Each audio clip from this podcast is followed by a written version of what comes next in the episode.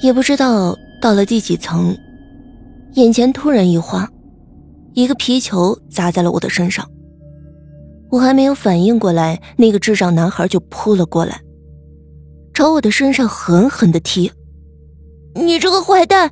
你这个冒牌货！我打死你！打死你！我怒不可遏，一把抓住他的手，喝道：“你胡说什么？什么冒牌货？”男孩狠狠的瞪着我，眼睛里满是仇恨。我第一次看到那样的眼神，像刀一样刻在我心里，令我胆寒。就在这个时候，一个女声突然响了起来：“小明，你在做什么？”我转过头，看到一个浓妆艳抹的女人冲了过来，抓住男孩斥责道：“你怎么对姐姐这么没礼貌？我平时是怎么教你的？”姐姐，他是冒牌货，十三楼的姐姐才是真的。胡说，小孩子不懂事，你多担待啊。嗯，没什么。我望着她那超短裙渔网袜，一眼就可以认出她的职业。女人向我道了谢，拉着弟弟回屋去了。楼道里又安静了下来。我茫然的向楼上看看，十三楼究竟有什么？那个晚上，我又梦见了我自己，他用仇恨的眼神看着我，手里拿着一把锋利的西瓜刀。我想叫，但喉咙里什么声音也发不出。身上像压着一块巨大的石头，令我无法呼吸。我几度的怀疑自己得了精神分裂。醒过来的时候已经是第二天下午了。程兰的药还真有效，不过依然治疗不了我的噩梦。一走出卧室，我就闻到一股腐臭味，就像坏了的鸡蛋一般。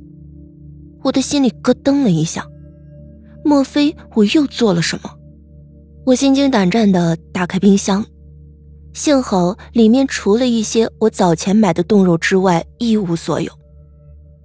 我微微地松了口气，拿了一块肉走进厨房，打算做晚餐。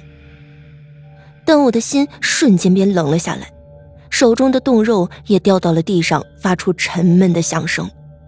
在我的锅里放着两只死老鼠，大半都已经腐烂了，发出呛人的恶臭。几只苍蝇盘旋其上，蚯蚓一般大的蛆从锅里缓缓地爬出来，爬满了整个灶台。我的胃里开始翻江倒海，嘴里涌出一股辣味儿连忙冲进厕所大吐特吐。这几天我东西吃的很少，吐出来的几乎全是胃酸。我抬起头看着镜中的自己。脸庞惨白的吓人，眼睛深深的凹陷了下去，嘴唇乌青。这还是我吗？还是那个年轻漂亮的杨飒吗？那两只老鼠到底是谁放的？是我吗？不，就算我已经人格分裂了，也不可能做出这么变态恶心的事情。难道？我想起来了，那个叫做小明的智障男孩。他眼睛里的仇恨让我印象深刻，一股怒火从心里升了起来。我摔门而出，今天一定要好好的教训这个臭小子，不管他是不是智障。小明家的门虚掩着，我想也没想的就推门冲了进去。这是我第一次进这对姐弟的家，屋里的陈设很简单，但很干净。小明坐在沙发上，正兴致勃勃地玩弹珠。我冲过去，狠狠地推了他的肩膀，质问他为什么要这么对我，我到底什么地方对不起他了？可是他抬起头，似乎对我的来访并不惊讶，眼睛里全是可怕的冷静。你是假的，是冒牌货。男孩咬牙切齿地说，但话还没说完，他的目光一下子就凝固了。紧紧的盯着我的身后，眼中的冷静慢慢的转变成了恐惧。一丝彻骨的寒意从我的背上爬了上来，全身上下每一根毫毛都竖了起来，四肢一片冰凉。我的背后，我的背后究竟有什么？我胆战心惊的往身后缓缓的转头，但脖子却像凝固了一般坚硬。突然，一双强有力的手从我的脖子后伸了过来，一下子就捂住了我的口鼻。我奋力的挣扎，指甲划过他的臂膀，但鼻子里却被灌进了一股带着淡淡香甜的气味，一直冲入我的中枢神经。我的世界顿时天旋地转起来。在一片迷雾中，我最后看到的是男孩小明蜷缩在沙发里，恐惧的眼神，像看到了世界上最可怕的怪物。再次醒来的时候，天已经黑了。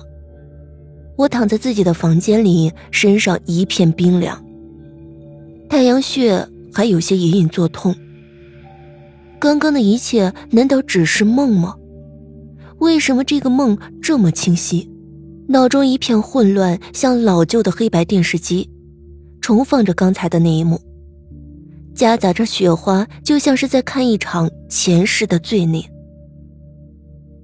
这个时候，门外传来了一阵嘈杂的说话声，我皱起眉，疑惑的打开房门，小心翼翼的将脑袋伸了出去。那些说话声似乎是从十一楼传来的，我穿上拖鞋，走下几级楼梯。看见一群人围在那对姐弟的房门前，一边奋力的朝里观望，一边小声的讨论着什么。这时，两个警察抬着一个担架从屋里走了出来。担架上躺着一个孩子，身上盖着白色的床单。那穿得极其性感的姐姐正趴在孩子的身上，哭得昏天暗地，让人不由得心生悲戚。一名女警正安慰着她，将她拉离担架。也许是太激动的缘故，床单竟然被他扯了下来。我终于看到了那个孩子的脸。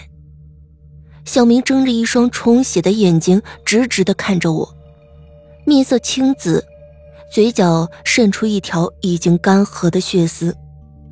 他的脖子上缠着一根极粗的麻绳，已经深深的陷进了他的肉里。我的眼前一阵天旋地转，原来那不是梦，真的有人袭击过我。不仅如此，他还残忍的杀了小明。我支撑着摇摇欲坠的身体回到了自己的房间，一头扎在沙发上。我不知道我到底是不是疯了，还是这个世界疯了。我的脑中一片空白，在那个瞬间，我竟然无法肯定是不是真的有这样一个歹徒出现过。或者从来就没有什么歹徒，那一切都是我的幻想，而小明是被我杀的。不，我抱住自己的脑袋，头痛欲裂。这都是假的，是假的，一切都只是一场梦。我要离开这里，离开这栋不祥的楼。